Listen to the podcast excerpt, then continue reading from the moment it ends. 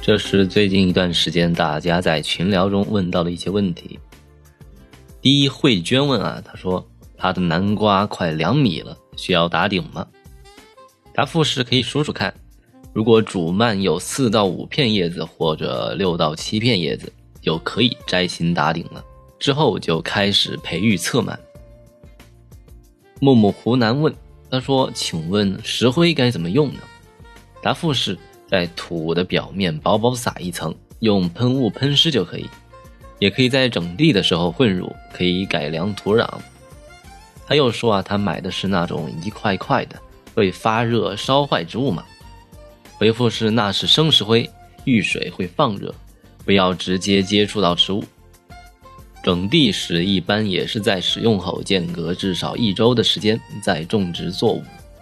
平常当做消毒剂撒到土壤，也都是不接触植物的，是当熏蒸剂来用，也就不会伤到了。来自无锡的爱情问，他说：“请帮忙看看这是什么树？他已经买了几年了，但是都不结果。买的时候说是樱桃。”答复是：这个是不是嫁接的？从叶子上看啊，应该是山楂，可能是把樱桃嫁接到了山楂的砧木上，砧木反客为主了。来自深圳的 Queenie 问他说：“请问他的黄瓜叶子是缺少营养还是中病毒了？最近一个星期啊，他那儿一直在下雨。”答复是从水浸状的小白斑以及叶片上的黄褐色斑看，应该是霜霉病。下雨、空气潮湿是发病的主要原因。另外，可以看看叶背有没有霉层，潮湿的情况下出现的霉层也是识别的一点。另外，叶片、叶脉以外的地方褪绿是缺肥的症状，以上需要增施有机肥和磷钾肥。另外，采取叶面追肥，定期喷些氮肥和磷酸二氢钾，平常保证通风。来自深圳的 Queenie 接着问啊，他说：“请问霜霉病要怎么处理呢？他现在已经把黄叶剪掉了，基本这些黄叶是在底部，上面的顶部是否需要修剪部分的叶子，有利于通风呢？”答复是一般去底叶和病老叶，上面太密可以适当剪掉，但不要多。日后它们是光合作用的主力。其实加磷钾肥的使用就是为了增加植物的抗病性和恢复能力。具体除了磷酸二氢钾，也可以适当的用点草木灰，杀菌的同时补钾，算是一举两得。然后是来自娃娃的问题，他说请教一下，鸡蛋的壳埋在土里，要不要把白膜剥掉？答复是蛋壳带壳膜直接放土里是没事的，也属于角蛋白缓释肥。不过蛋清需要清洗干净。来自江西的清新飞扬问他说：“为什么蛋壳需要清洗？它都是直接扔进沤肥桶里边去了。”回复是啊，单独的堆肥蛋壳不清洗是没问题的，但是如果直接埋土里，蛋液就会直接在土壤中进行发酵。与植物增肥的同时，发酵的温度也会烧根，所以如果直接埋土里，推荐清洗，单独堆肥就没事了。当然，如果呃蛋壳的量不是太大的话，即使没清洗，直接放到土里边，问题也不是太大。